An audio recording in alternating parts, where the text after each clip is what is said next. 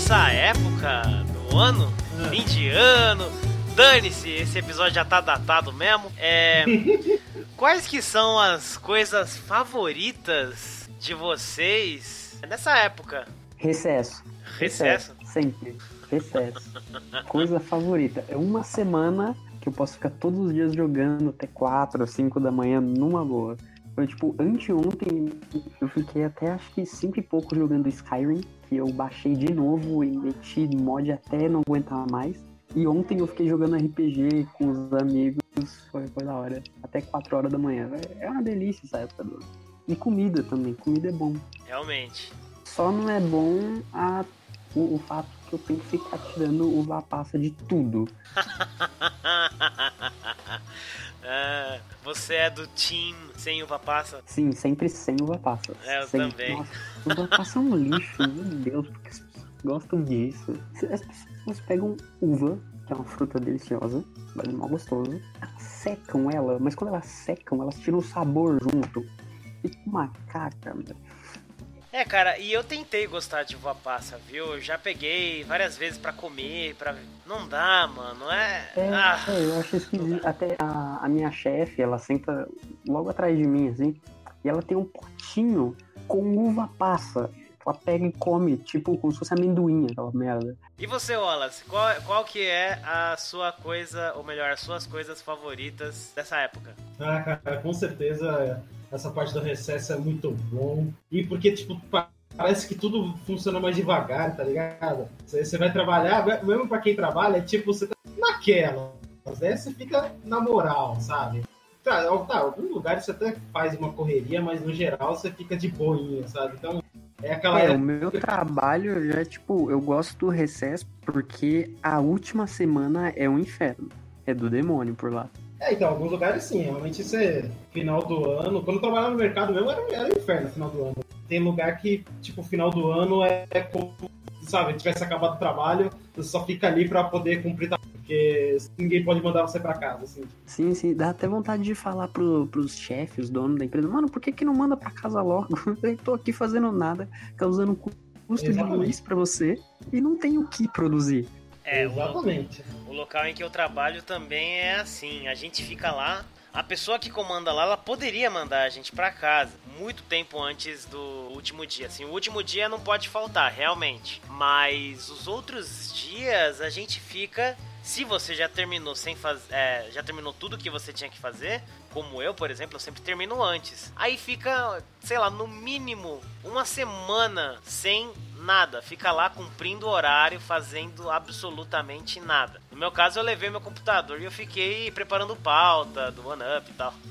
Sim, Já- já... aconteceu de levar o notebook e passar o dia jogando. Cara, eu não sei o que, que eu mais gosto. Sim, o recesso com certeza é bom, mas eu não sei.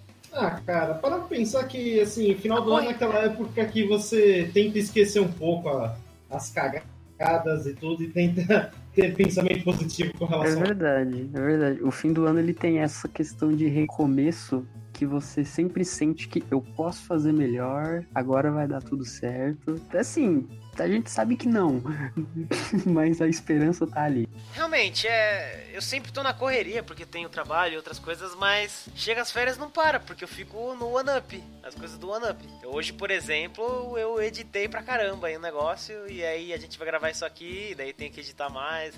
não para. Não, só que é meio diferente, tá ligado? É tipo, você, você tá fazendo isso porque você quer. Não tem, tipo. É, tem essa. Você não tá sendo Sim, sim. obrigado, tipo, e fazendo um trabalho que você não gosta. Por sabe? mais que seja trabalhoso, e toma seu dia, é um negócio, é um trabalho diferente, né? É um trabalho gostoso de fazer, é uma coisa que você faz porque por opção. Tá Livre, espontânea fazer. vontade. Não porque se você não fizer, você não tem dinheirinhos para comprar comida e pagar as contas.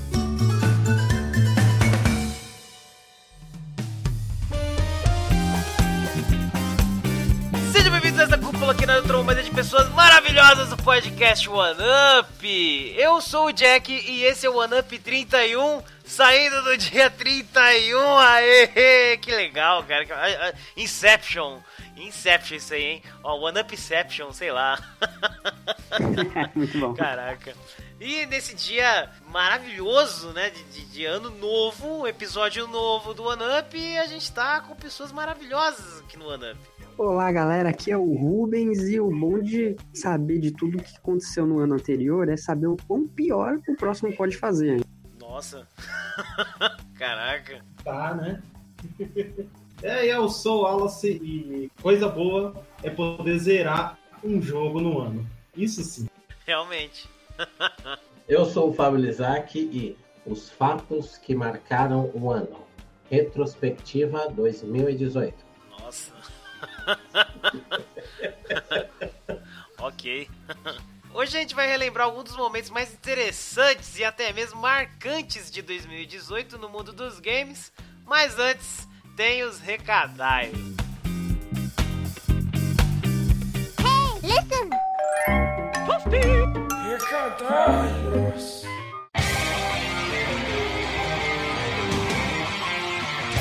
Ah, mais uma sessão de recadalhos aqui do One Up eu não posso deixar de lembrar a galera de visitar o site da Pop Universe, os nossos parceiros do OneUp. Lá você pode encontrar uma porção de produtos da temática nerd, geek, pop, da cultura pop, né? E tem camiseta de Star Wars, tem caneca do Walking Dead, Pokémon, tem almofada, quadro, um monte de coisa que você pode encontrar que é muito maneiro. A arte da loja é muito legal. Cara, tem muita coisa maneiríssima e aproveita que eles estão com uma promoção de vários itens da loja até 40% de desconto. Então, cara, se você ainda não deu aquele seu presente de festas de final de ano, aproveita e entra lá na Pop Universe, porque ela tem os produtos mais lindos da galáxia.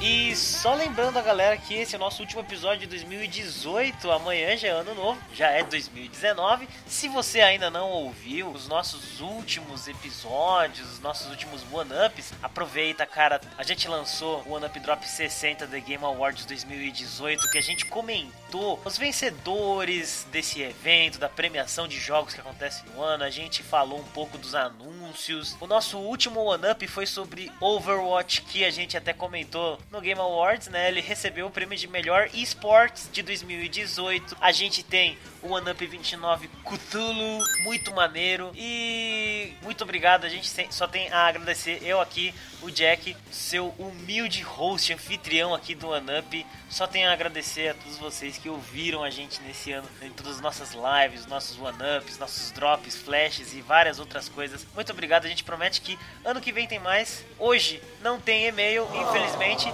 mas toda semana vai ter um conteúdo novo para você, meu consagrado ouvinte. E em troca, você manda e-mail pra gente, pra gente ler aqui. O e-mail é muito fácil, é só mandar para o e-mail do oneup.gmail.com. É muito fácil. Segue a gente nas redes sociais, é só procurar o arroba podcast OneUp. A gente também tá nos vários agregadores de podcast, no Spotify, em vários outros lugares. É só procurar, procura o coraçãozinho vermelho Valeu e vamos pro episódio de hoje que tá muito maneiro. A gente comentou tudo o que aconteceu de mais legal esse ano de 2018 no mundo dos games. Então, bora para esse episódio que tá muito legal. E é nós, feliz ano novo e a gente se vê em 2019. Valeu.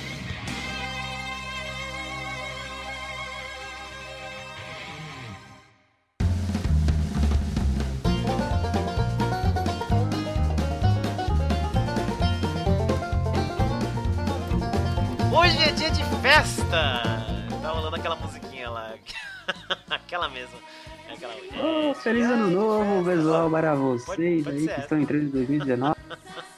Bom, gente, rolou muita coisa esse ano. Teve coisa boa, teve coisa ruim, teve muita coisa mesmo. Então a gente aqui da cúpula do OneUp resolveu listar alguns dos momentos mais marcantes de 2018. Tem coisa para caramba. A gente não vai falar de tudo, obviamente, né? Porque senão esse episódio aqui ia ter muitas horas. Então, vamos começar aqui, ó. No começo começo, mais ou menos metade do ano, né? Sempre rola o Big, né, no meio do ano que é aquele evento lá, o Brasil Independent Game Festival, né? Que é o maior festival de jogos independentes da América Latina. Mano, foi muito legal, é sempre muito legal. Só que na edição de agora de 2018 rolou uma treta, né, entre o Big, aí os desenvolvedores indies, e isso daí acabou fazendo com que surgisse ou nascesse, né, uma célula do Glitch Mundo aqui em São Paulo, né?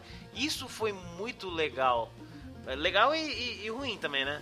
Esse acontecimento. É, é, é aquilo, é ruim porque você meio que divide.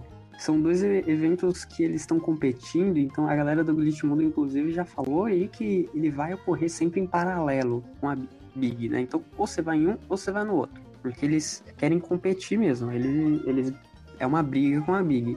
Mas o bom é você ter mais opções, que gera competição e pode gerar uma melhora nos eventos. Só que é, no final não aconteceu em paralelo. Então ele aconteceu junto. Exatamente, inclusive ele acontecia dentro do centro cultural, dentro da Big. Então foi uma parada meio, é, vamos brigar, mas eles viram que, ah, bom, acho que alguém viu ali e falou, mano, não tem como brigar. Você vai brigar para perder. Então, é, use o seu inimigo a seu favor. A única coisa que teve, vamos dizer assim, em paralelo, foi aquele que, inclusive, eu e o Jack fomos, que foi no bar, na DICE, que foi após a Big. Então, eu acho que, assim, acho que caiu a ficha para alguém ali de que tretar, bater de frente não era uma ideia assim tão boa, porém, tinha que mostrar que também continuava descontente. É que o que basicamente ali aconteceu foi é, um grupo de desenvolvedores brasileiros estavam insatisfeitos com a administração, como é que as coisas aconteciam por, por trás, né, a organização da Big. Eles achavam que eles não estavam sendo transparentes, basicamente.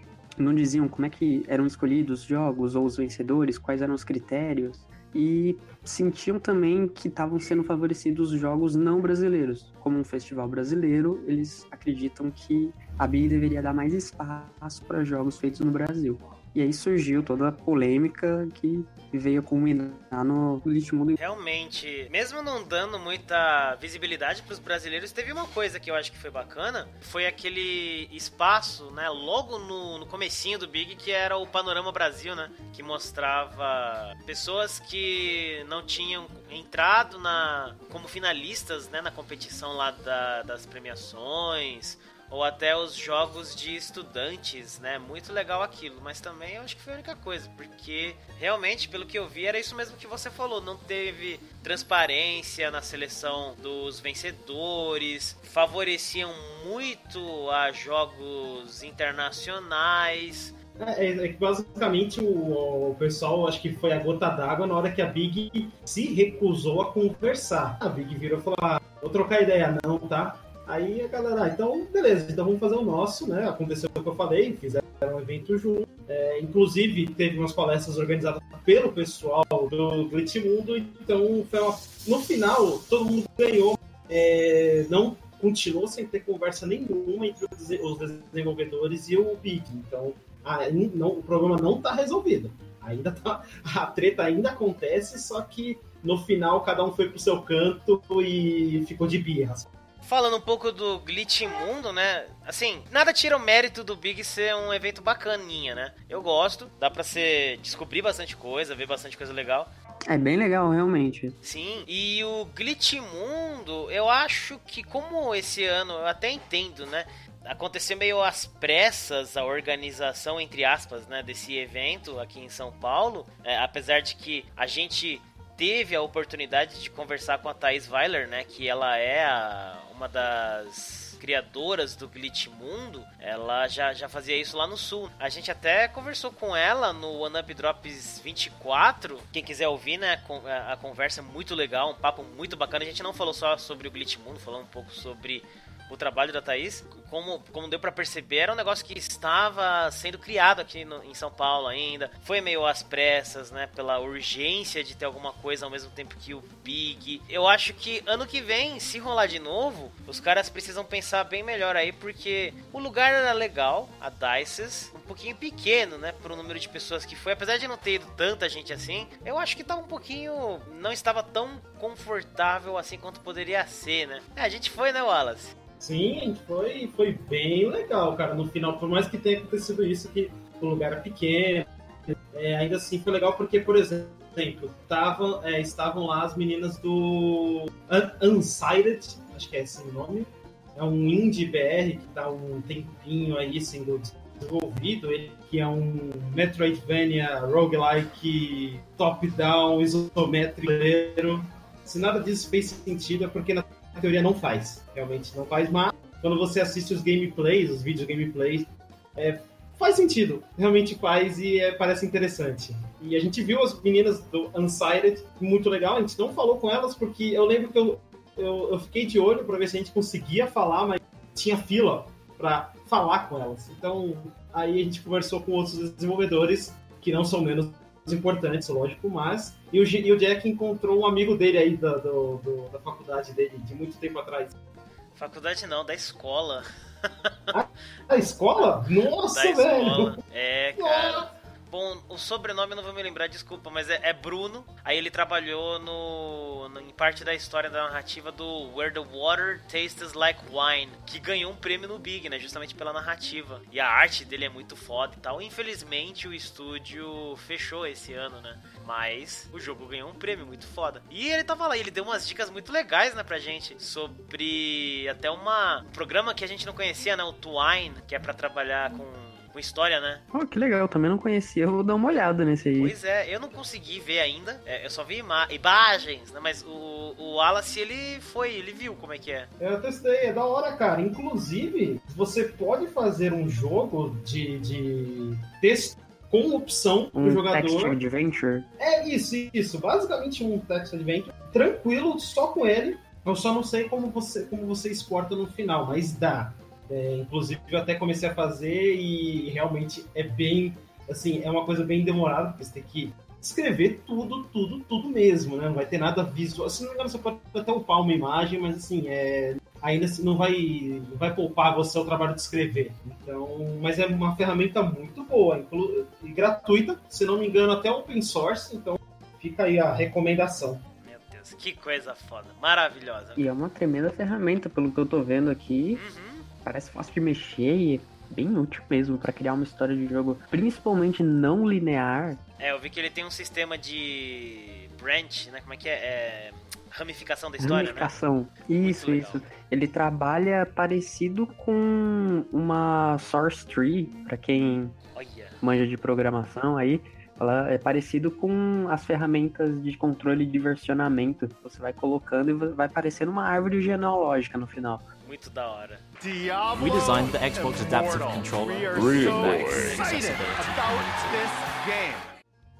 Teve também um negócio que aconteceu, um negócio que foi meio chato, triste e ainda gerou uma baita discussão, acho que ainda gera, que a gente conhece, né? A, a, gente que gosta de jogo, a gente gosta dos clássicos e muitos aí nasceram depois depois do Super Nintendo, do Mega Drive e tal, que, que é onde nasceram alguns dos jogos mais clássicos né, que a gente tem, que são referência para muitos, né? Usa os grandiosos emuladores, as ROMs, né, de jogos. ROM é um programinha, é a partezinha da fita, da saudosa fita, né? Isso. Que é o jogo. O, o emulador é, é o que roda, é o console. A ROM é o jogo, é a fita. Isso. E tem tinha, né? Tem, tinha, não sei, vários sites com emuladores e ROMs, né? Tem uma, como é que eu posso dizer? Tem um leque enorme disponível na internet. Só que esse ano a Nintendo aí ela entrou em guerra, guerra, sei lá, treta contra vários sites que disponibilizavam esses emuladores e essas ROMs. E daí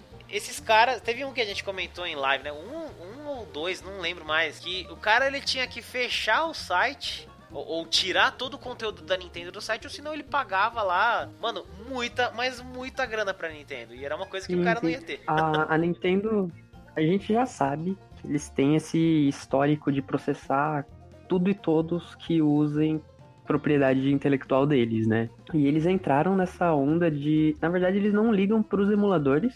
Emuladores são programas criados pela comunidade de programação e de games. o problema deles é com os, as ROMs As ROMs, eles acreditam que é um infringimento de propriedade intelectual, que você está disponibilizando de graça uma coisa que eles usam para ganhar dinheiro. E teve, realmente, acho que eram chegava a 100 milhões, dependendo do site, sites muito grandes. Teve até um que chama Love Rooms, que foi, acho que foi o caso que vocês comentaram, que Foi. o cara tirou 100% do conteúdo da Nintendo do site para não ter que pagar. Ele teve que arrancar todas as ROMs disponíveis. Hoje o site ainda tá lá, ele existe, mas ele só disponibiliza outras ROMs de Neo Geo, Sega, esse tipo de coisa. E a grande polêmica que surgiu disso, tem até um artigo da PC Gamer que eles falavam bastante disso, que o pessoal comentava que a Nintendo podia estar cometendo uma afronta à história dos games, né? Dificultando que novos gamers conheçam o que foi o passado dos jogos, os jogos clássicos, jogos que marcaram gerações passadas, né? É, eu sou uma das pessoas que acredita nisso, apesar de eu entender, né, que é realmente uma infração contra os direitos, né, da, da propriedade intelectual da Nintendo, mas, poxa, o cara não tava cobrando nada, o que, que a Nintendo tá perdendo? Não tá perdendo. Se o cara tiver interesse, ele vai comprar a fita, se ele conseguir achar né, em algum lugar, e esse é outro ponto, né, onde que você vai encontrar a fita? Não tem. E quando tem, dependendo da fita, do cartucho, é muito caro, demais. É. Só colecionador É vai conseguir comprar. É, claramente é, foi direcionado essa ação da Nintendo por conta do programa que já tá ativo agora, né? O programa pago de da Nintendo, a Nintendo Membership lá, que todos aqueles que são assinantes, eles recebem mensalmente uns leque de jogos lá e são só jogos clássicos. Atualmente é só Nintendinho, mas eu acredito que mais pra frente eles querem colocar Super Nintendo e outros mais pra frente disso. Mas parece que foi devido a isso que eles atacaram as ROMs. Mesmo legalmente, você podendo atacar as ROMs é uma coisa meio que de fair play, né? Você sabe que você pode pedir pro cara tirar, mas você deixa meio que em respeito à história, à disponibilização grátis de, dessa coisa antiga pra galera. Sim. Mas a Nintendo não gosta muito, parente. Eu acho que se fosse um negócio mais de fair play, né, de justo, seria interessante o cara que ele disponibiliza as ROMs tirar a ROM do jogo que foi disponibilizado no serviço da Nintendo, porque vai ter muito jogo aí que eu tenho certeza Sim, de que sim, não de vai entrar fato. nesse catálogo. Pois é, a Nintendo poderia, se eles realmente acham ruim devido a isso deles. Eu tô disponibilizando no meu serviço, mas você tá disponibilizando de graça, é algo que eles podiam de fato fazer. Eles podem pedir para não ser disponibilizado apenas aquilo que os membros pagos têm e o resto deixa lá. Seria uma opção menos invasiva, Menos né, drástica, né? menos drástico isso, menos drástico, exatamente.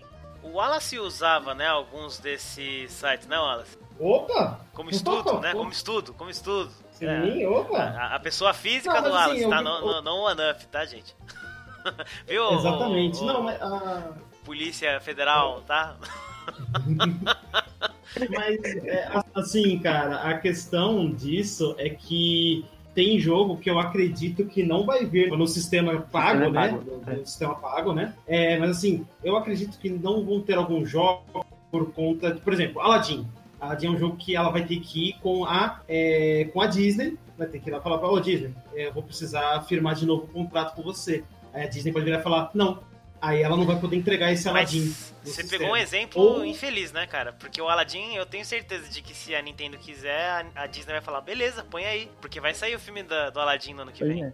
É. Não, beleza. Mas- O Aladdin. mas Deu pra entender o exemplo. Sim, sim, sim. Assim, porque realmente a Nintendo ela só vai disponibilizar jogo que é feito pela Nintendo. que ela tenha direitos. Assim, é uma biblioteca enorme, mas tem muito jogo aí que a Nintendo provavelmente não vai valer a pena pra eles fazer um contrato novamente só pra disponibilizar o jogo Sim. pros assinantes. Lost Tem- tem Vikings, jogo que a por empresa- exemplo, né? É, da Blizzard, ó, tem, tem jogo que a empresa Lost, já fechou. Lost Vikings tanto não vale a pena porque a Blizzard mesmo disponibiliza o jogo, pra quem não sabe, no, você pode procurar lá no site deles e tá de, é, é, é gratuito pra você baixar Lost Vikings. Esse e outros clássicos, né? Se você parar pra ver, né, tá, tem esses casos, Lost Vikings, assim, mas tem jogo que, por exemplo, a empresa não existe mais. E aí quem vai trazer? Quem vai. Quem. Ah, ah, eu- assim, eu sinceramente acho que a Nintendo não vai gastar o tempo dela é, tentando trazer de volta um jogo que a empresa não existe mais. E aí, essa é, é a pegada que essa galera que, de room, de emulador faz. Sim, sim. Pouco É, que foi esquecido, que tudo, tá esquecido assim. no tempo e pra voltar, tá ligado? É, essa é a, pa- a pegada. Eu concordo que, bom a Nintendo pode. Ela pode, É. ela vai cortar as asinhas e falar, ó, não vai mais ver, não vai mais colocar nada meu, acabou a história porque é o que manda. Ela pode, mas. E aí, cara, acho que é igual vocês falaram, né? Cadê o fair play? Cadê, né, aquele negócio do tipo, quem não pode pagar o serviço? Quem não pode pagar o serviço não vai jogar de qualquer forma. Então, assim, ele jogar no emulador é, é tão ruim assim? Tem- você tem tanta coisa pra você fazer, né, só? Tanta coisa. Você quer ficar se preocupando com gente que tá jogando que- mano, quem joga emulador é quem não tem dinheiro pra comprar o barato, velho. Essa é a pegada, sabe? Quem tem PC fraco, que não, não pode, sabe, não, não pode jogar jogo muito fodão novo, o cara vai lá, pega o emulador do Super Nintendo e fica jogando. É isso, sabe? A Nintendo tá, acho que tá perdendo tempo com coisa que. É bom, não sei se ela ainda tá, mas, né, eu acho que ela gastou um tempo que Não podia ter só feito coisa muito melhor. Não sou uma pessoa que não tem acesso a isso, mas também desenvolvedor, porque eu, a última vez que eu abri um emulador foi justamente pra ver mecânicas de jogos diferentes de plataforma, pra ver como que era o design e tal, pra eu, sei lá, ter inspiração pra fazer alguma coisa, né? Então assim, eu não usei nada do que tava lá, eu só fui dar uma estudada. Hoje a gente tem um monte de jogo que pega as mecânicas de antigamente e eles usam ela como base. É, é- é realmente o que você falou, é um- um- uma ferramenta de desenvolvimento, não só de jogar para quem não tem condições. E também tem aquela questão de história dos jogos para a geração nova aí, a galerinha nova que tá chegando. E é a forma mais fácil de conhecer o que, que eram os clássicos.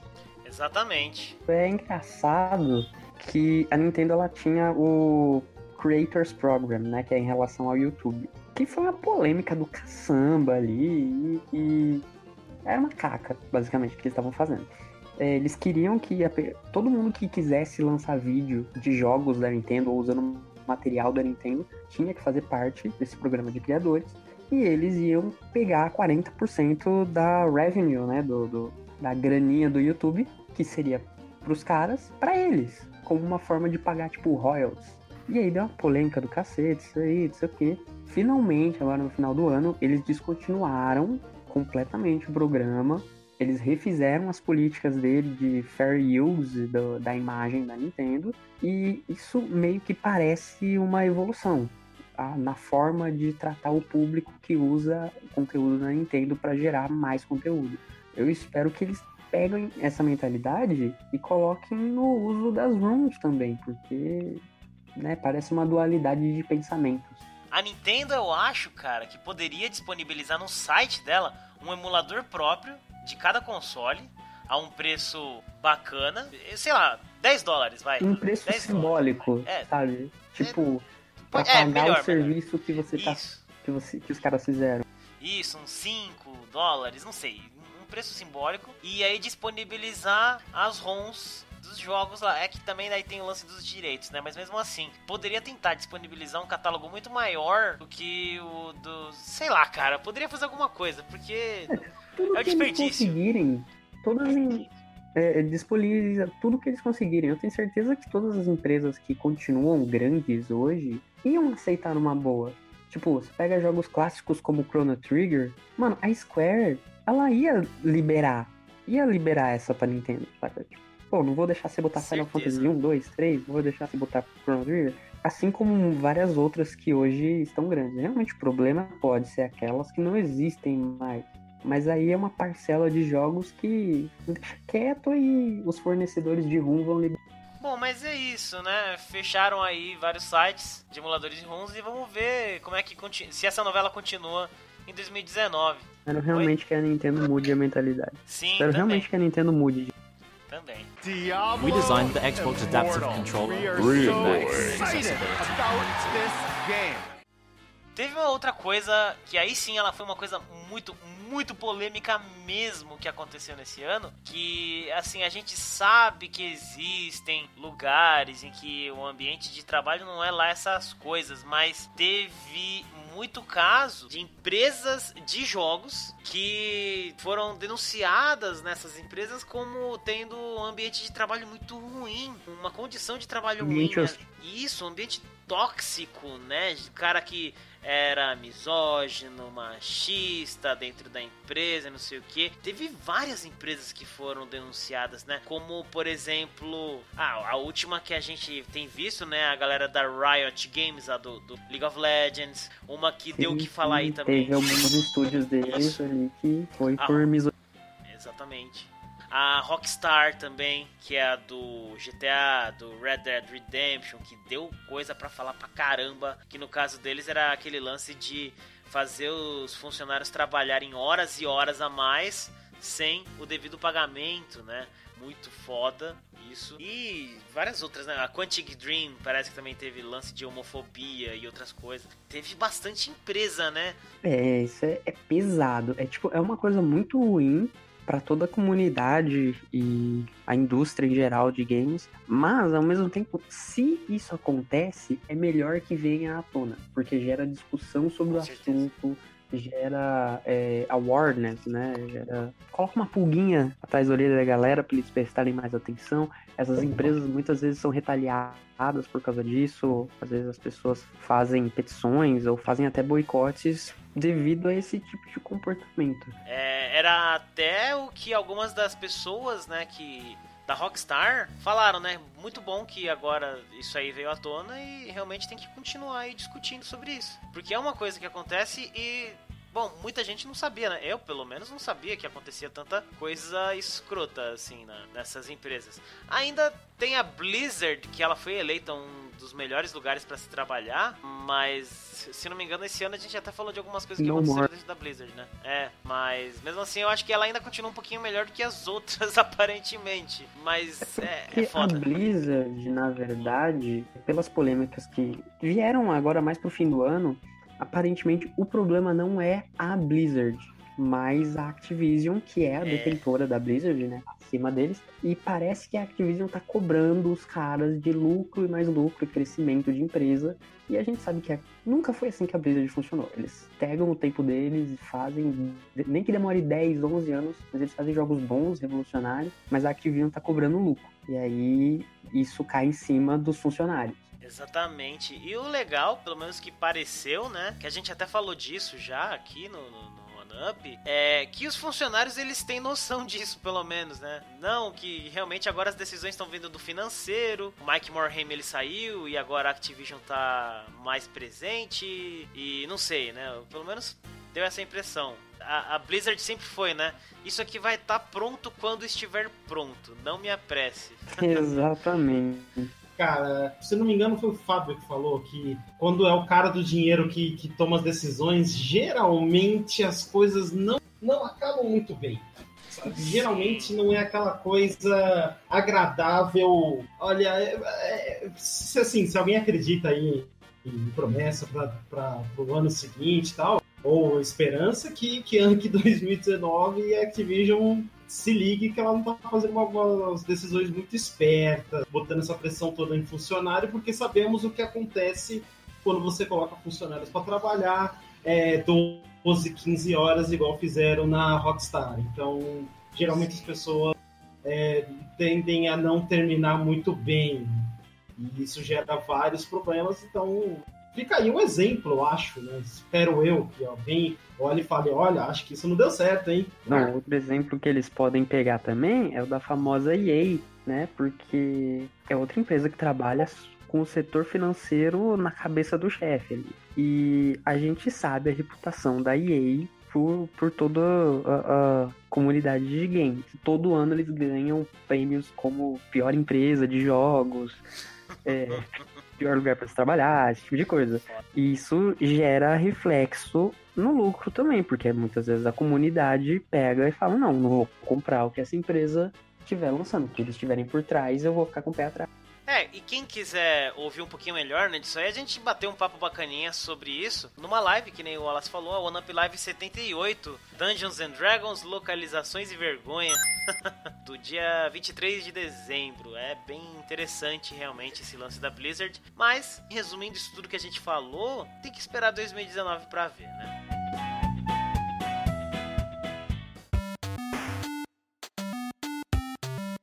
Uma coisa muito, mas muito legal mesmo que aconteceu em 2018 e me deixa extremamente feliz ainda agora foi o anúncio e o lançamento do Xbox Adaptive Controller, né, o controle adaptativo do Xbox, que é um controle grandão, né, um painel que parece uma daquelas mesas de DJ que é justamente para pessoas com alguma deficiência. Tem um botão gigante, um botão mais sensível, você pode configurar do jeito que for melhor para você. É muito, mas muito legal isso, cara. Eu achei demais, incrível. Foi lançado em setembro. E, cara, eu vi tanta coisa legal. Tinha streamer que ele tinha muita dificuldade, né, para fazer alguns jogos, porque ele tinha uma dificuldade, acho que era na mão, alguma dificuldade motora na mão.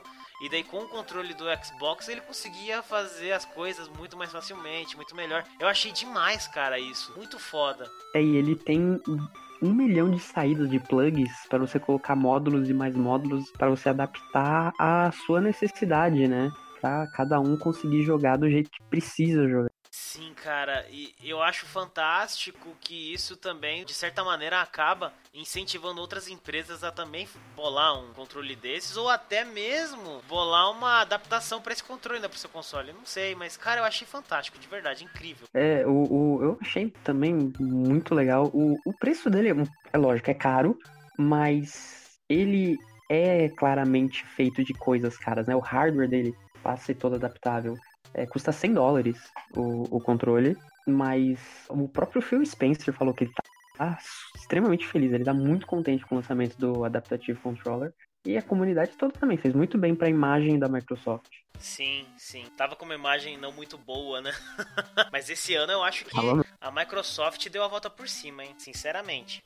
Não só de com fato, esse controle. De fato, desde o ano todo eles pegaram as coisas que o público reclamava tanto e realmente deu para ver que eles tentaram melhorar, colocando mais estúdio, mais jogo exclusivo, dando mais atenção pro consumidor.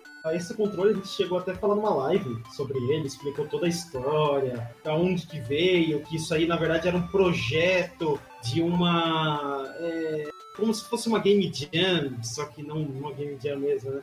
Interna, e isso foi passando, foi ganhando prêmios a ideia. Então, assim, é uma ideia de muito tempo, muito, muito, e assim, sempre com aquela, com aquela pegada de vou ajudar as pessoas com o meu projeto, é realmente um projeto social. Aí a Microsoft olhou e falou, não, isso aqui é o certo, eu investi nisso.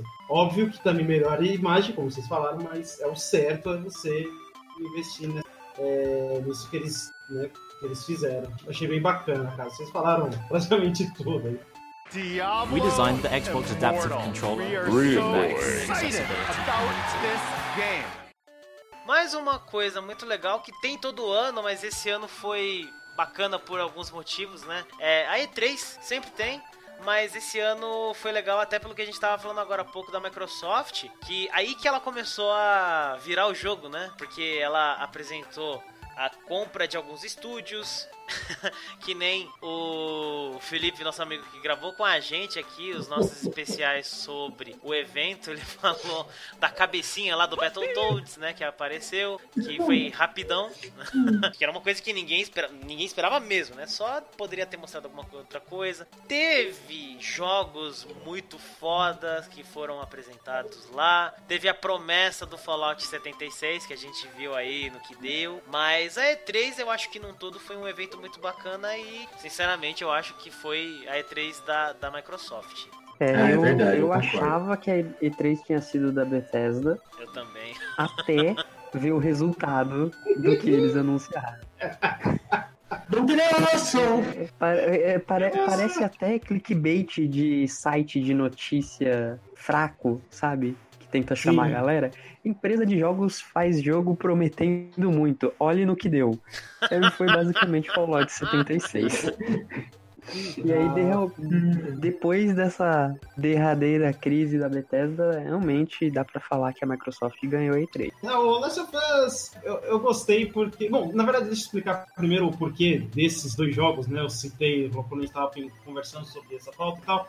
Foi porque, bom, eu fui assistir a, a conferência da Sony lá no, no cinema, teve aquela distribuição de ingressos que durou exatos dois minutos. Se não me engano, saiu às três horas. Se você entrasse de 3 e 3 já não tinha mais ingresso. Foi uma coisa absurda. E aí chegando lá, foi... então, tinha uma fila imensa, absurdamente. Me caiu a ficha depois de pra que fila se, você, se os ingressos são nominais, tá ligado? Você tá com nome nele. Tipo, mas beleza, tá bom. A questão não é. Porque é Brasil, né? É, é, o brasileiro não vive sem fila, né? Mas Exato. a questão, mas não é essa questão. A questão é que assim teve essa essa conferência nos cinemas, foi no cinema ali do Eldorado, Shopping Eldorado, pagar no... E assim, é uma coisa que eu acho legal, porque não tem outros que fazem isso, né? Se você quer ver a E3, você é brasileiro, você se vira, cara. Você, você sei lá, junta seus amigos, né? Você- não sei, assim, você dá seus pulos aí, bichão. Se você é brasileiro e quer ver a E3 se vira. Eu, na real, não sou brasileiro. Se você é de qualquer lugar do mundo que não seja Estados Unidos, É, também, é. ou sei É, lá, Suíça, porque lá você Não, vai pô. conseguir whatever, No Japão você consegue um Wi-Fi foda na rua, tá ligado? Pra assistir a E3 do seu celular, É, sei lá. Aquele É, celular Nokia velhão, aquele tijolo. Você consegue assistir ali. Nossa, caraca, melhor Nokia do mundo. Mas, bom, a questão Japão, aqui. Não, eu concordo, totalmente.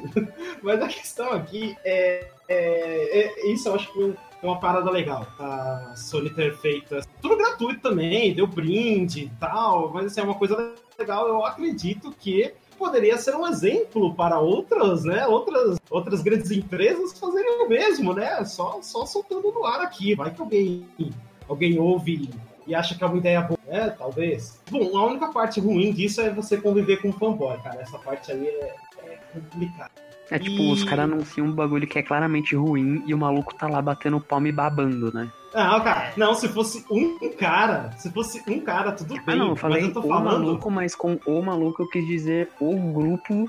Bom, mas ó, tem uma coisa negativa dessa E3 aí, que eu tenho que falar do público, que é justamente isso aí que o Rubens falou, eu lembrei agora. Esse público tava sem alma, porque como pode? Tava xoxo. É, não, como pode? A apresentação lá da Bethesda começou com o Andrew WK, que é um músico que eu gosto muito, e dele começou tocando aquela música fantástica que virou tema do Rage 2.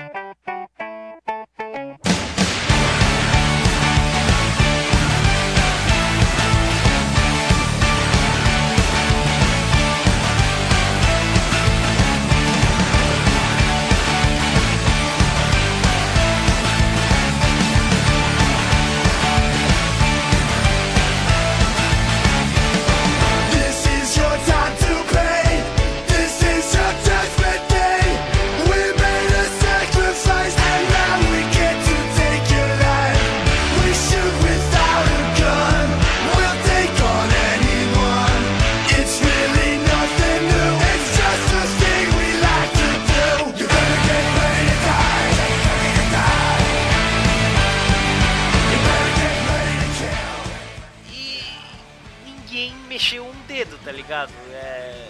Público sem alma. Enfim, né? se fosse aqui no Brasil, a galera teria feito até, sei lá, uma torcida organizada pra. Mano, tinha cadeira voando ali, se fosse no Brasil. We designed the Xbox Adaptive Controller Really max excited about this game. É, teve uma coisa que dá pra casar com o próximo item da nossa lista aqui de coisas, que é o crossplay. Esse ano se falou muito de crossplay, crossplay, não cosplay, tá? Crossplay aumentou o número de jogos que podem ser jogados tanto num console de uma empresa quanto em outro console de outra empresa, como por exemplo o caso do Minecraft, que nessa E3, durante a E3 foi mostrado ele sendo jogado no Xbox e no Nintendo Switch. E daí eles falando, né, tipo, eu não lembro agora exatamente, mas ah, porque jogar com seu amigo no outro console é muito mais divertido. E tipo, entre aspas, né, nas entrelinhas, viu Sony? muito legal isso. É, teve toda a polêmica da Sony não querendo entrar na onda do, do crossplay. Aliás, E no final eles também, né? cederam, né? Ele, E- Não, em qualquer jogo. Qualquer jogo. A Sony não queria se responsabilizar, porque eles têm toda a infra- infraestrutura de rede deles, eles não queriam ter que adaptar isso aos outros, ou se desse alguma falha, eles não queriam ter falhas de rede devido a crossplay com outras empresas, né? Mas aí teve toda a polêmica, até que eles cederam mais agora no final do ano pra liberar o, o crossplay de alguns jogos. Uma conversinha, né? Uma conversinha, porque eles falaram que não, ah, não podemos garantir a segurança dos nossos jogadores numa, numa outra rede, né? Os caras, tipo, eles usaram como desculpa falar que a rede dos outros não era tão segura, né? Sim, E não cara, convenceu ninguém. E aí teve que ceder, baixar a cabeça, pegou mal.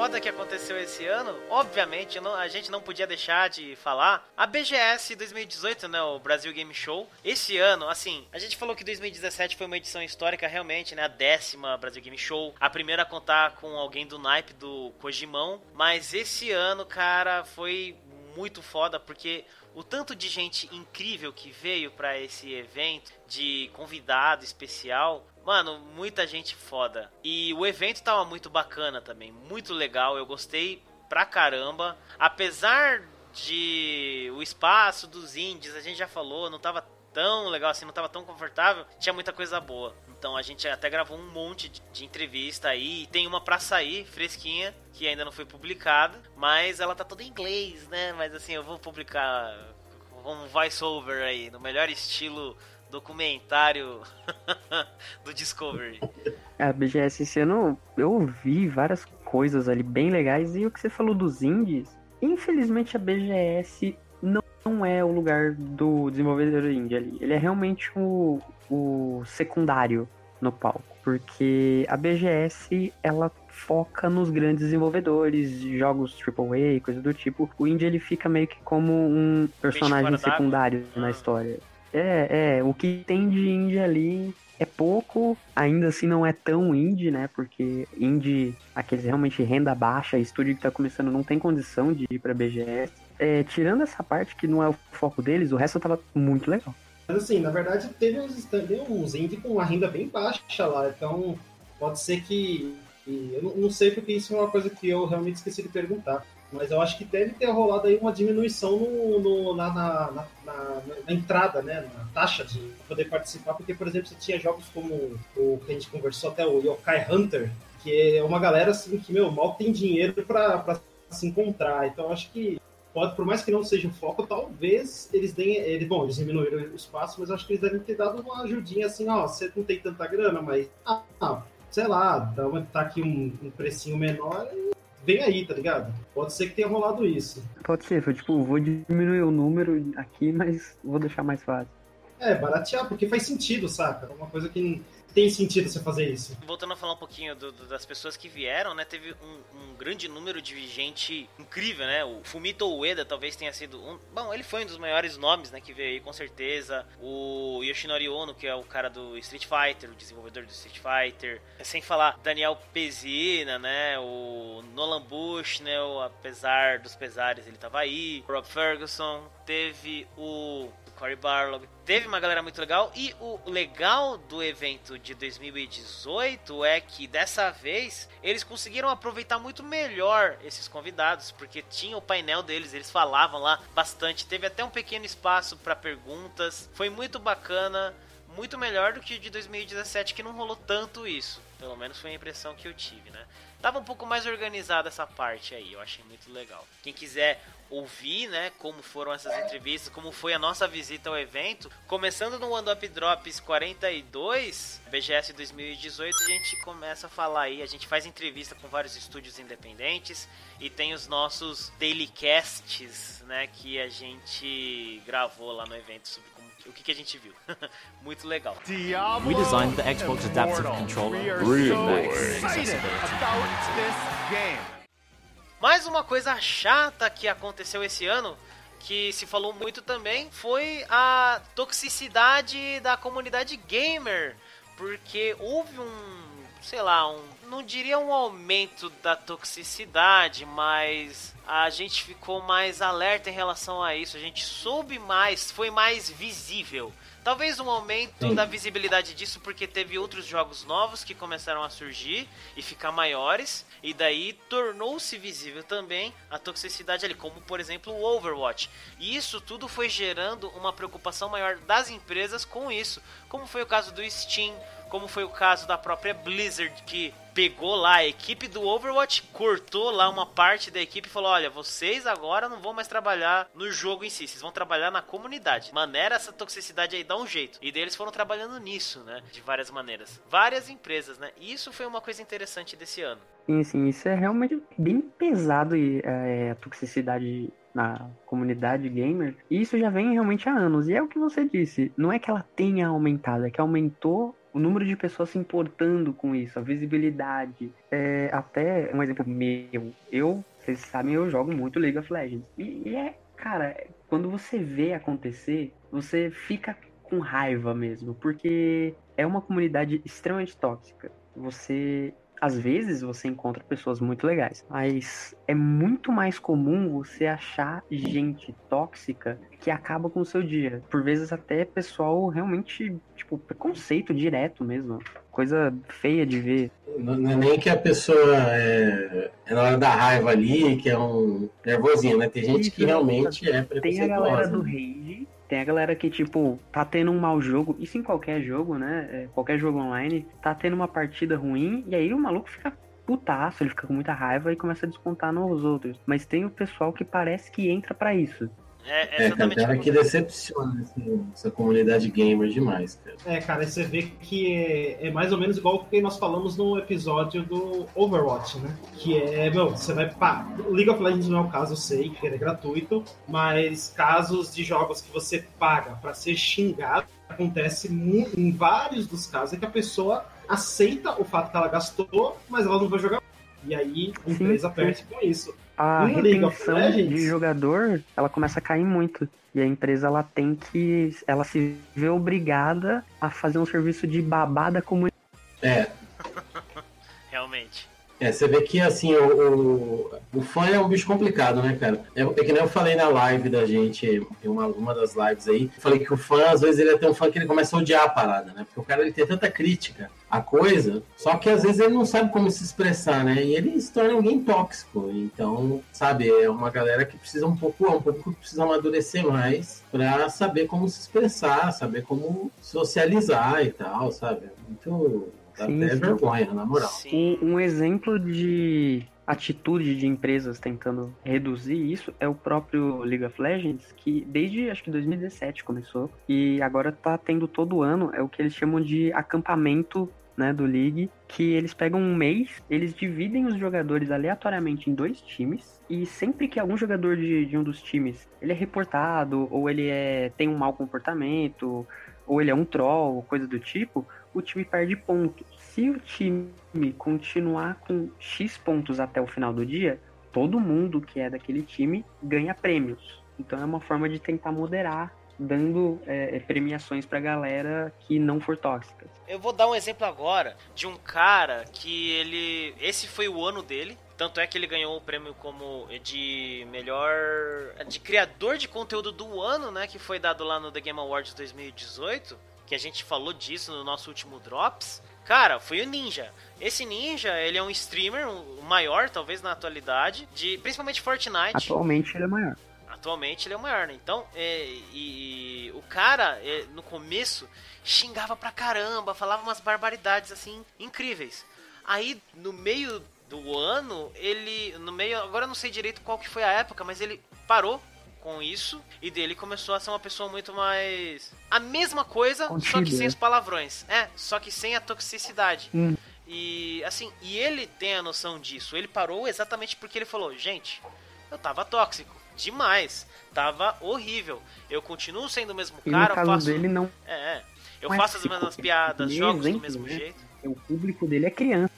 Exatamente. E ele falando, né? Eu jogo do mesmo jeito, eu sou a mesma pessoa, faço o mesmo comentário, só que sem os palavrões. Então, assim, tá precisando disso em- na maior parte da comunidade de jogos. Então, precisa acontecer isso aí. Espero que em 2019 mais pessoas sigam o exemplo do Ninja, porque querendo ou não, ele é um exemplo para muitos que jogam, né? Então, eu espero que isso aconteça. Diablo We designed the Xbox Adaptive. Controller. We are Really so nice. excited about this game.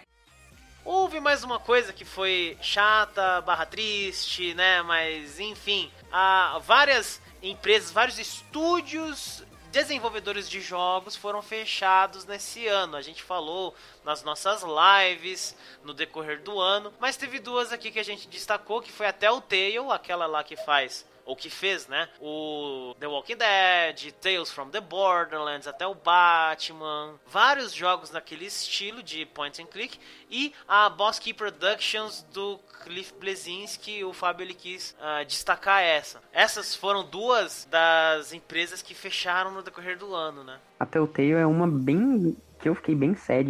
Muita gente ficou, porque eles tinham. Eles têm o costume de, dos jogos deles serem por temporadas, né? E eles tinham jogos no meio de temporadas. Por exemplo, o próprio The Walking Dead. Que agora a gente tem alguns funcionários aí, ou até outras empresas que estão falando que vão ajudar a terminar. Sim, Mas a sim. gente não sabe se a- realmente vai conseguir ser finalizado. Vai, vai sim, já tá. Já tá. Já pegaram a galera, ex-funcionários da Telltale, pra trabalhar no desenvolvimento. O episódio 3 vai sair em Uhum. janeiro, dia 19 de janeiro, se eu não me engano. O 4 e o 5 já estão programados. pro- Programados pra sair, né? Pra ser feitos. E quem tá ajudando é ninguém mais, ninguém menos do que a Epic! Que comprou lá os negócios e ajudou os caras. Então, vai sair. Eu ia falar que no caso deles, o que eu acredito que foi o grande problema da empresa foi ele, que eles estagnaram. A, a empresa ela Sim, chegou, ela bombou com esse estilo de jogo.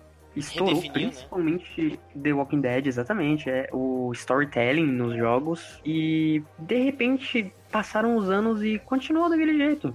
Os jogos todos daquele mesmo estilo. é, é, não melhorava nem, nem gráfico praticamente, sabe? Eles davam uma melhoradinha em shader, coisa do tipo, mas é, a engine tava lá no mesmo jeito, tudo igual, sabe? A empresa estagnou. Eles continuaram fazendo jogos, mas parecia mais do mesmo, só que eram mais do menos mesmo por vários anos. O que eu acho assim é que acontece, né? Todo ano praticamente tem empresa que fecha. O que é triste nessa história? A situação toda é triste porque um monte de gente ficou desempregado. A gente descobriu que antes disso até o Teu não, não tinha pagado direito alguns deles. E, eu, e é o Rubens falou, eu, eu concordo, ela, ela estagnou, ela criou uma forma, ela fez um esquema que, tipo assim, somos uma empresa indie, estamos fazendo um jogo focando na narrativa é porque a gente é pequeno e tal, então o gráfico é, era estilizado, mas, mas funcionava muito bem, né? Para passar as emoções dos personagens e tal, porque era mais cartunesco. Reformularam ali o, o Adventure para ser uma novela interativa, não ter tanto puzzle, né? Porque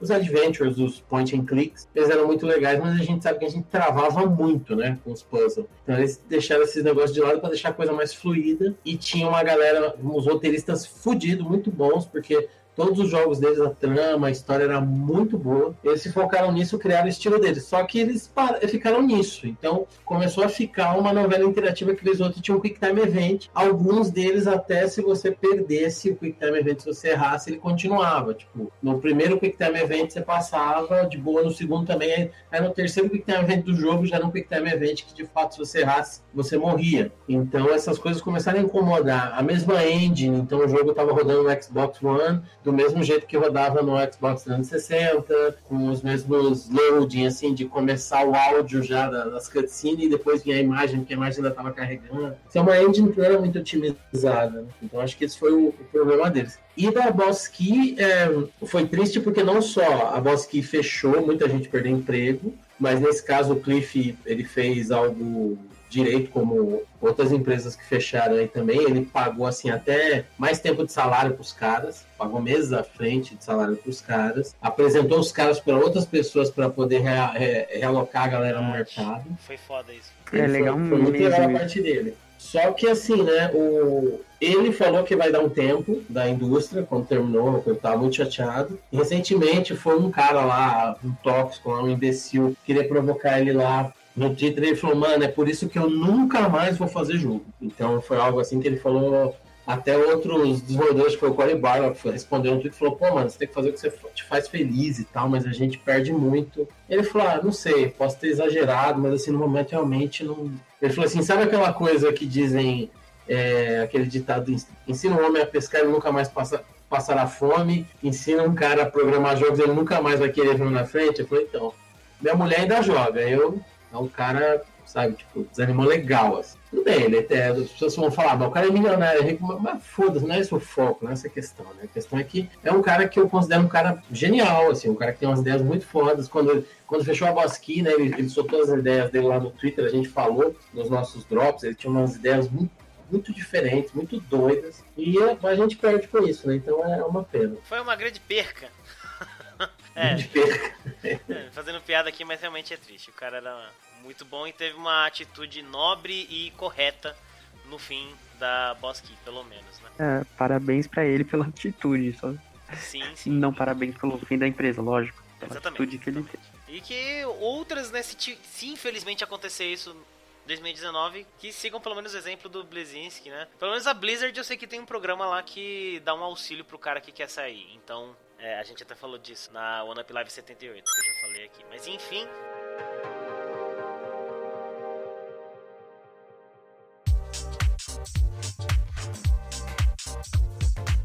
rolou mais um evento de jogos, né? Que, bom, a gente já falou bastante da Blizzard aqui e teve a BlizzCon, que é o evento só da Blizzard. O que, que aconteceu nesse ano inteiro que envolve essa empresa? Teve vários patches do World of Warcraft, né? O WoW. Que realmente melhoraram o jogo, porque tá tendo aquele lance da DLC nova lá, que é o Orcs vs Humans, que em teoria é a última parte do jogo. Teve aquele lance que a gente comentou numa live que outros bugs acordaram, né, com códigos novos, aí os bugs de patches antigos themselves. Vieram à tona. Na BlizzCon, foi na BlizzCon que Warcraft 3 Reforged foi anunciado? Agora eu não vou me lembrar. Foi, né? Foi. Já era meio esperado que alguma coisa de Warcraft ia vir, porque eles estavam mexendo lá no Warcraft 3 que tinha lá, né? É, que tá disponível lá no site da Blizzard. Bom, teve os cortes de gastos, que é, eu não vou me alongar falando disso aqui, porque tá tudo na, na live 78. E o fim do cenário competitivo do Heroes of the Storm que aconteceu, o Overwatch cresceu, cresceu pra caramba, mas eu acho que isso tudo acabou ficando um tanto ofuscado. Talvez, não sei, o, He- o Heroes of the Storm meio que fica pau a pau aí, porque ah, o Heroes of the Storm foi uma polêmica, mas durante a BlizzCon teve o Diablo Immortal. Mas a foi- outra polêmica é imortal. Nossa. Nossa. Desculpa. Nossa. A gente ainda tem o trono do Rei Momo aqui do Up? É, A gente vai fazer um trono novo agora. Nossa, cara, eu não sei se tinha alguém no trono, quem é que tava, mas eu acho que. né? Caraca, velho, meu Deus. Mas esse Diablo, ele tem a. Não, eu não vou fazer piada. Eu vou deixar a do Rubens aqui, tá ótimo. Poxa, me acompanha aí. Carlos Alberto vai chegar juntinho. Mas ó, um Diablo pra celular, né? Todo mundo esperando um Diablo novo. E aí vem um Diablo pra celular. Porque realmente o Diablo 3 foi lançado em 2012. Se você for levar em consideração que estamos no final, que, que, que amanhã já é 2019, já é ano novo, são sete anos. Ou seja, né? Em contagem de anos da Blizzard, tá na hora de lançar um jogo novo. Pelo né, menos pra anunciar, né? Exatamente. Mas esse aí foi o grande fiasco da Blizzard, né? Infelizmente. Pois é, foi uma polêmica gigante. Tudo que, assim, o que as pessoas não gostaram da BlizzCon esse ano?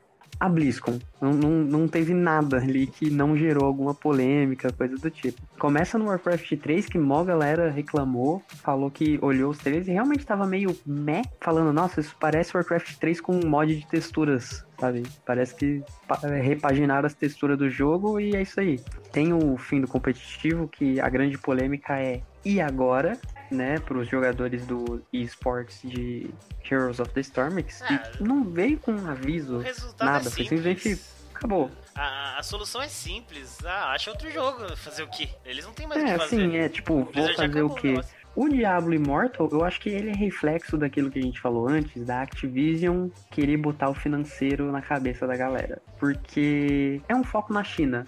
A China é um terço do mundo e o mercado de jogos mobile deles é gigantesco. Tanto que Diablo Immortal ele tá sendo produzido não só pela Blizzard, mas ele é Blizzard em conjunto a uma empresa chinesa de jogos mobile. Então ele, Sim, ele é um. Games, né? É, é, ele, ele é um caça-níquel. Ele, ele não. Todo o backlash, né, da comunidade de Diablo, a galera ficou com muita raiva, ficou com razão. Eu vi muita gente falando, tipo, ah, você não precisava ter falado tudo aquilo na conferência da Blizzard, falando, é, fazendo aquelas perguntas que um cara pegou o microfone até e falou, então, isso é uma piada de primeiro de abril, fora de, de época, não sei o quê. Toda essa coisa é tipo, eles pagaram pra estar lá. Não é barato. E já existia toda uma expectativa pra um jogo do Diablo. Então, meu, se você anunciar Diablo Immortal, anuncia nas redes sociais, numa livezinha, não na BlizzCon, não na galera que é fã de longa data e pagou pra estar lá. É por isso que a polêmica foi ainda maior. Eu acho que aí a Nintendo, de novo, ensinando, né, as pessoas. Porque a Nintendo agora, ela faz lá o Nintendo Direct. Faz quando exato. quer, mostra o que quiser, do jeito que quiser. E a pessoa não paga nada pra ver aquilo. Vai lá na internet, olha, fica revoltado aí na sua casa, se você quiser ficar revoltado. Dane-se, né? Aqui é Nintendo Direct falando É, 40 é uma minutos forma de um personagem de. Smash e do segundo personagem que é exatamente a mesma Mas é, coisa. é, é uma forma Então- democrática de mostrar Exatamente. tudo, né? Isso que eu Inclusive, falar, né? Faz um especial de, de, de Smash, faz um documentário de Smash, né? Falando só do Echo Fighter do, do Ryu É. e já era. falando sobre a mudança no pitch da voz de um personagem X É, pra outro exatamente. personagem. Mas é isso, a, a BlizzCon foi é, a não ser pelo Warcraft 3 Reforged, a BlizzCon foi isso, né? Diablo Immortal, infelizmente, é o que vai ficar gravado nas nossas cabeças. Eu nem lembro agora qual banda que abriu a BlizzCon. Nem isso. Olha, as polêmicas foram tantas que Pois é. não gravou na minha cabeça, não. Pois é. É, eu não lembro. Um evento que já teve abertura do Metallica, do Muse, realmente, né? We designed the Xbox Adaptive Immortal. Controller We are really so. Teve uma coisa muito legal também, um jogo que deu o que falar, é um jogo que eu quero muito jogar ainda, é Celeste.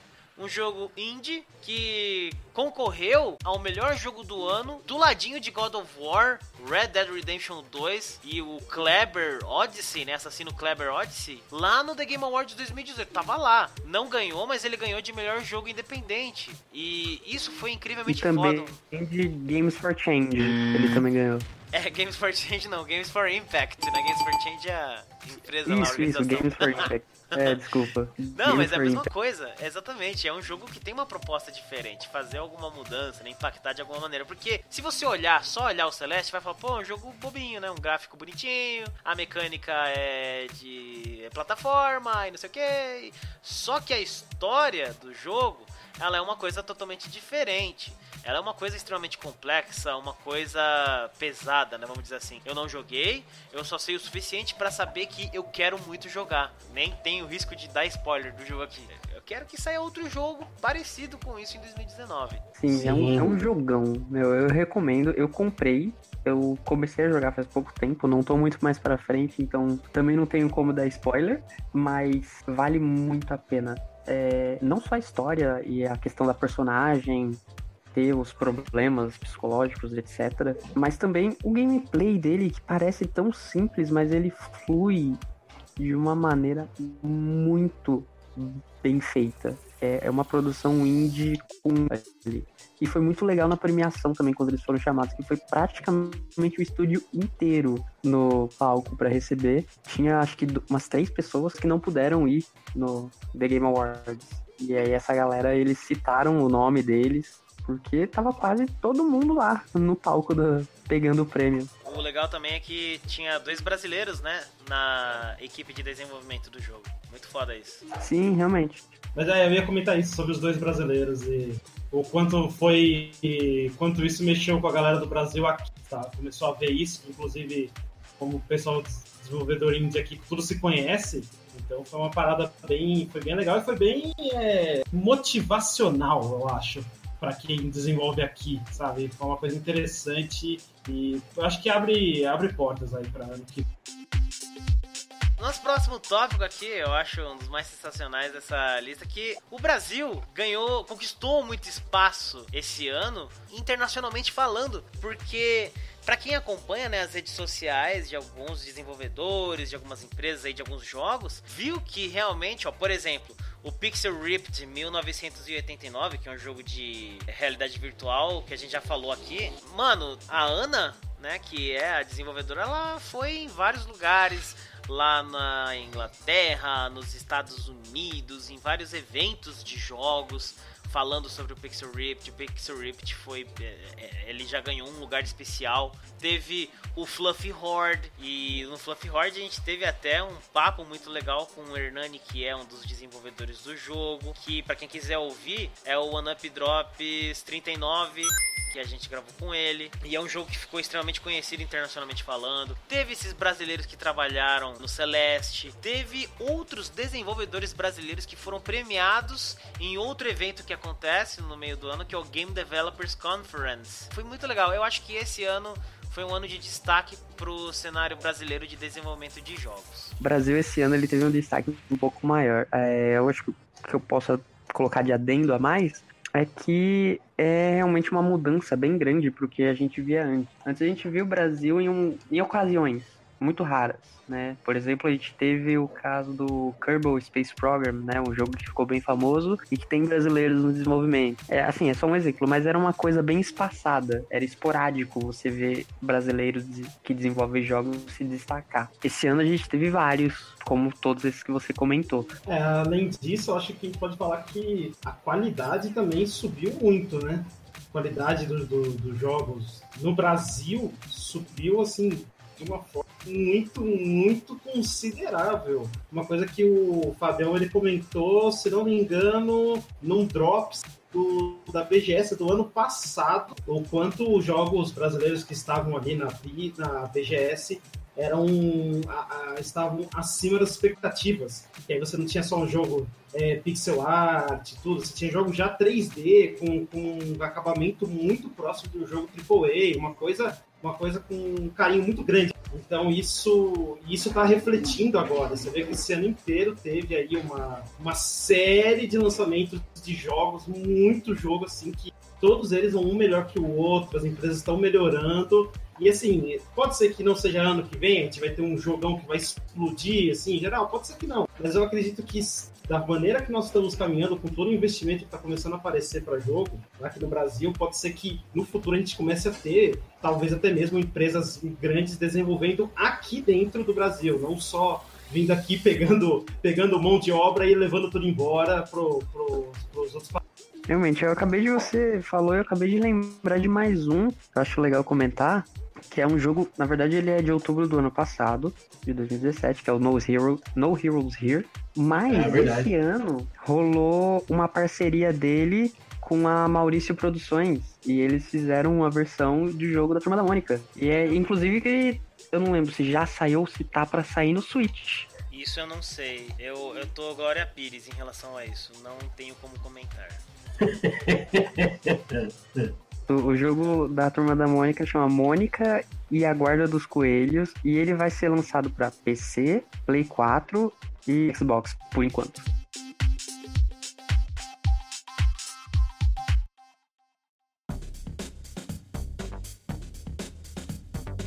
É, nesse ano rolou, né? A, a gente viu muito mais falando-se do Steam como uma plataforma de jogos, né? Da, de PC. Mas aí acabou surgindo o Discord com a sua loja bem humilde de jogos independentes. Ah, a gente quer fazer um negócio mais curadoria de jogos, né, um negócio mais assim simples, né? E aí veio a Epic com, mano, dando chute aí na cara da Steam, falando: olha, quem publicar jogo aqui vai pagar menos do que no Steam. Aí o Discord falou: ah, é, vai pagar menos aqui, menos do que no Epic. E aí, mano, a gente percebeu que do nada começou a guerra das lojas digitais e, cara, isso vai ser incrível em 2019. Eu acho que a gente só vai ter a ganhar com isso, na moral, porque, mano, foi muito foda isso.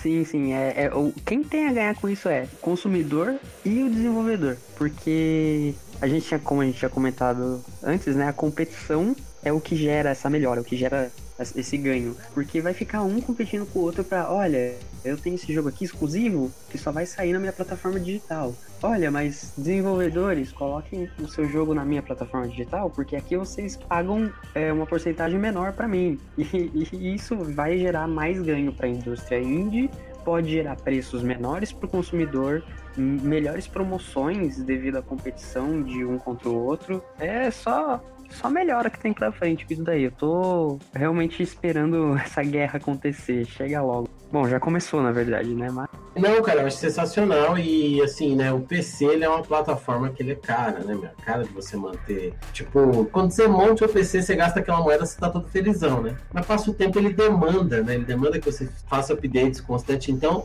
é uma plataforma que, vamos ser sinceros, entrega a melhor experiência mesmo, né? De jogar e tal. É fato, mas é cara, é muito mais cara também. Então, o preço dos jogos, ele tem que ser. Tem que ter um, um faz-me rir aí, tem que adoçar esse negócio aí. E eu acho que o, o grande aspecto é que pode ser mais atraente, né? Além dos gráficos, né? Você paga mais caro para ter experiência melhor, mas o preço dos jogos também, né? Então eu acho interessante que, que tenha mais essa concorrência, porque isso vai garantir que a gente tenha preços melhores de jogos mais baratos e tal.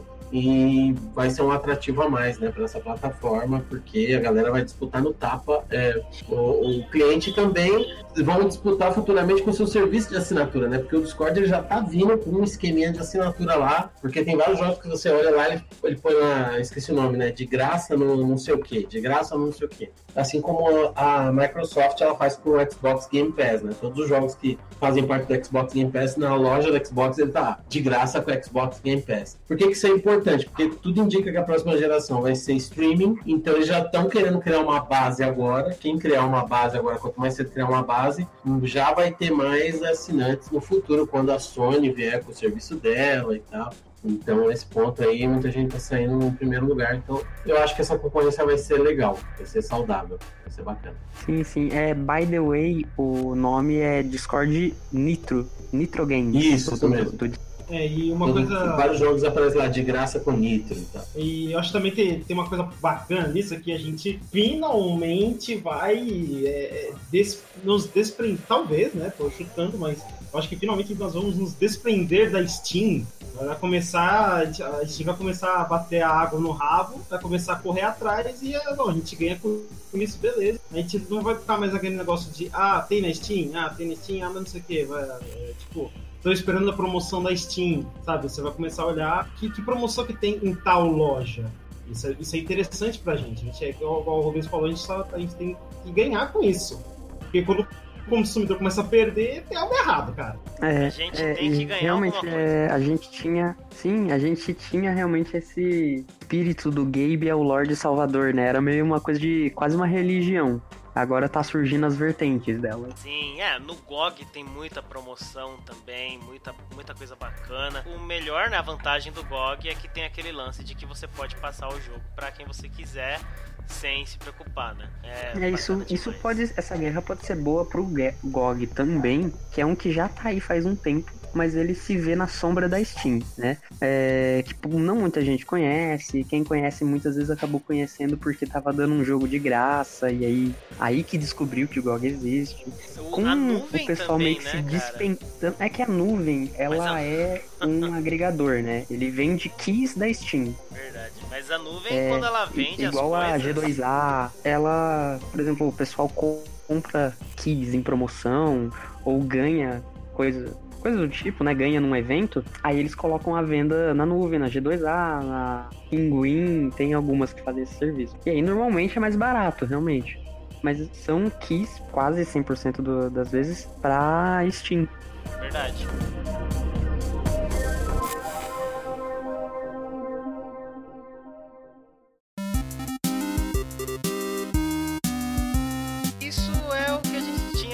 Aí dos acontecimentos. Teve mais coisa que aconteceu realmente. Se você aí que tá ouvindo é, acha que a gente errou em alguma coisa ou tem algum comentário a fazer, manda pra gente aí. Fala, comenta sobre quais acontecimentos do ano você acha que a gente deveria ter falado, qual marcou você. Agora, vamos então pra última parte aqui, o último bloco do nosso podcast, que é na seleção do One Up, que a gente vai falar cada um os três melhores jogos que a gente jogou neste ano de 2018. Não precisam ser necessariamente jogos lançados em 2018, mas você tem que ter jogado ele em 2018.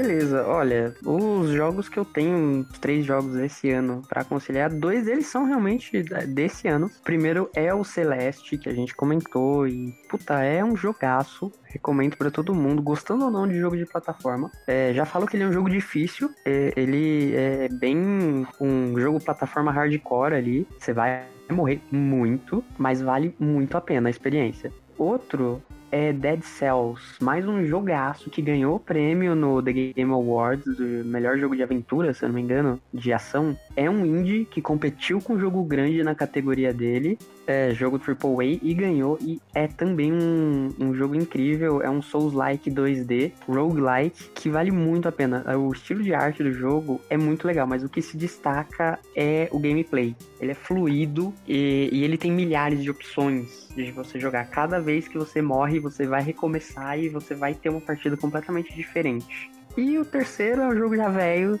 que eu voltei a jogar agora porque Fallout 76 me decepcionou e aí deu vontade de jogar alguma coisa da Bethesda. Eu baixei Skyrim e a comunidade de mods de Skyrim continua muito ativa, então baixem o jogo quem tiver e enche de mod que a experiência vai ser completamente diferente, nova, vai valer muito a pena. Você trocou os dragões pelo trenzinho lá?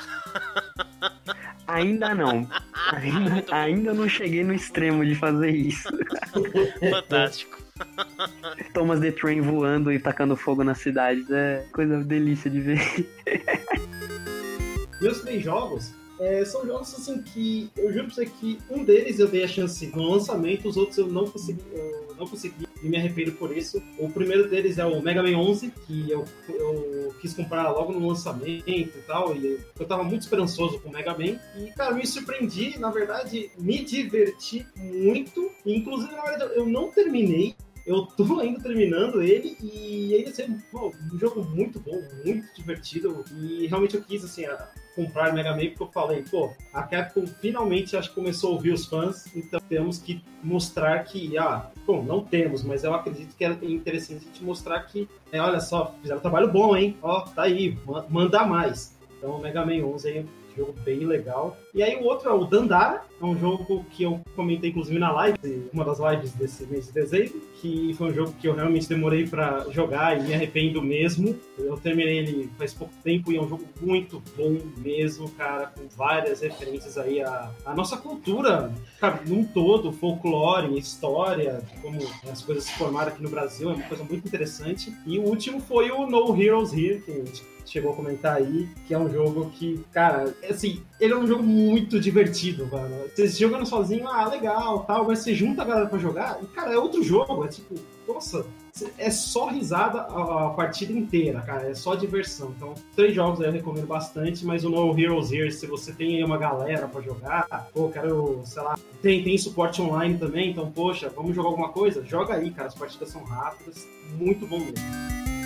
Ah, cara, é, joguei Doom de 2016. Que jogo animal, que jogo incrível. É, o Doom de volta às origens, acho que ele é mais Doom até que aquele Doom 3 que saiu. Ele é um reboot, na verdade, né? Do, do, eu pensei que ele era tipo Doom 4, mas não, ele é um reboot. Tanto que o Doom Eternal, que é o próximo, vai ser o reboot do 2, né? Inferno na Terra. E é muito louca a história, é muito legal. A- o trabalho de localização do jogo é incrível, dublagem, tudo traduzido aquelas coisas que a gente via no Doom 3 que fizeram um mod, né? Acho que não foi uma tradução oficial, mas que traduzia o, todos os painéis que tinha no jogo, né? Nesse daí também, tudo quanto é coisa escrita no cenário, tudo em português. E a dublagem é muito boa, muito legal. É, gostei bastante. Outro jogo que eu decidi jogar esse ano finalmente, né? Que aí vergonha na cara foi o Resident Evil 7 eu já tinha comprado fazia um tempo e tava lá na lista, falei, pô, tem que jogar. E é da hora, eu fui jogar meio com o pé atrás, ah, será que é Resident mesmo, né? Primeira pessoa e tal. Até falei em uma das nossas lives já, mas é, sim, tem, tem todas as mecânicas. A a única coisa é que, né, depois de 600 jogos, é difícil você arranjar um, enredo envolvendo Umbrella, Chris, Wesker, essas coisas. Então a história é meio que,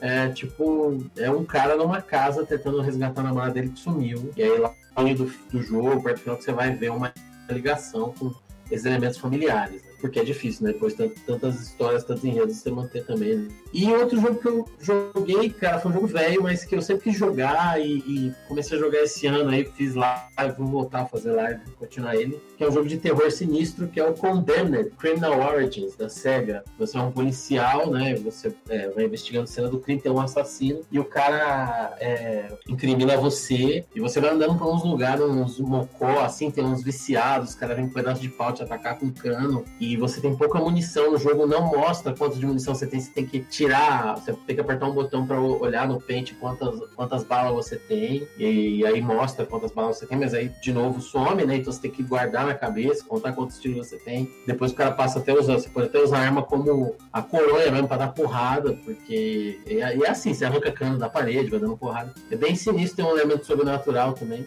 É um jogo bem, bem legal, assim, bem, bem bacana. Esses foram os três jogos que eu joguei esse ano.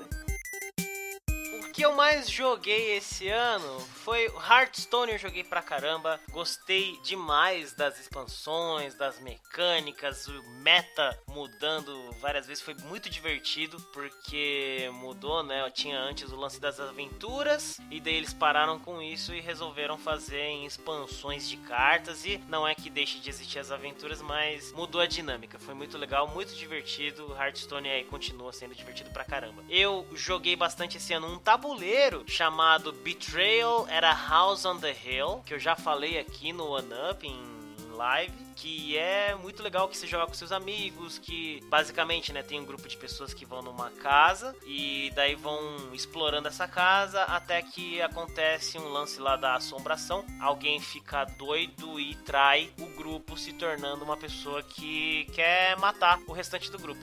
E daí vira um jogo, né, de, de disso, né, um cara contra os outros. É muito, muito legal esse jogo. E o terceiro jogo que eu vou falar aqui foi um jogo que a gente jogou no ABGS e daí a gente resolveu instalar, né, tal, achou muito legal. For Honor, que é um jogo já velho também, que eu não sabia que era tão divertido assim, é um jogo pesado, né? Eu joguei um pouquinho no meu computador, ele exige um bocado, mas é um jogo muito legal, que ele tem uma dinâmica muito bacana de colocar você como, sei lá, um guerreiro de algum período histórico diferente lutando. Tem toda uma trama lá do jogo do porquê isso acontece. Você pode ser um viking, um samurai, sei lá, qualquer coisa assim. Muito legal o jogo, divertido pra caramba de se jogar com os amigos. Esses foram os três que eu joguei. E essa foi a seleção daqui do OneUp. E vocês, meus consagrados ouvintes, o que, que vocês jogaram nesse ano? Qual jogo marcou você? Qual jogatina fez você sangrar os dedos jogando aí? O que, que, que foi da hora?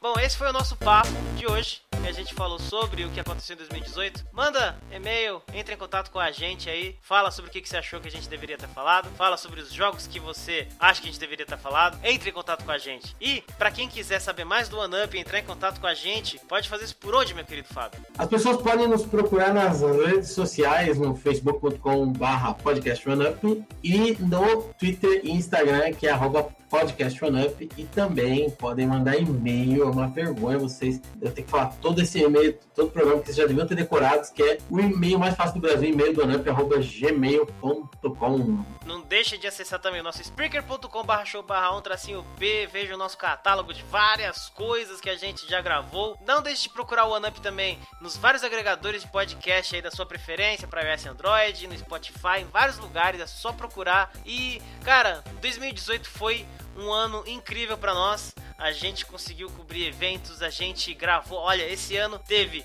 cinco One Up Flashes, que foi o nosso, a nossa criação desse ano, né? Um episódiozinho de dois minutos, até dois minutos, falando sobre alguma coisa. 14 episódios completinhos, contando com este de hoje, que é o One Up 31. Então a gente já tem 31 episódios gravados. Foram 42 One Up Drops, que aí entra BGS, E3, Big, entrevistas, foi muita coisa da hora. E a gente teve no total 50 One Up Lives, cara. Foi coisa pra caramba que a gente gravou, a gente trabalhou bastante esse ano. Foram no total 111 episódios, contando tudo, né, que o One Up publicou nesse ano. Cara, foi muito foda.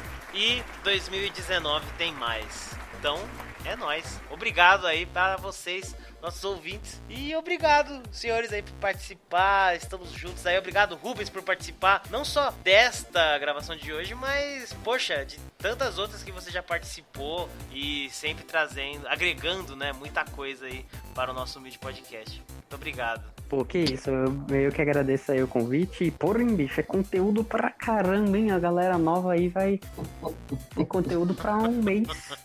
Ouvindo direto. E é isso aí, obrigado por me receber aqui com, nesse podcast lindo de vocês de novo. E é isso aí, gente. Entre em contato com, com- pelo e-mail dos caras porque é da hora. E é nóis. Obrigado por ouvir todo mundo e obrigado pelo convite. Então é nóis, Wallace, Fábio, se preparem que 2019 eu vou abusar de vocês. Ui, que delícia! Vamos trabalhar mais. Vamos, vamos, vamos. É, Mas pensa que se vocês vão ralar, eu também vou ralar pra caramba, né? Enfim, é. Bom, mas é então, muito obrigado. Eu fui, eu sou e continuarei sendo o Jack, seu humilde anfitrião. E é nóis, valeu, acabou, até mais, falou, tchau. Acabou? Era isso que eu tava esperando, acabou do lado. Agora acabou. Agora.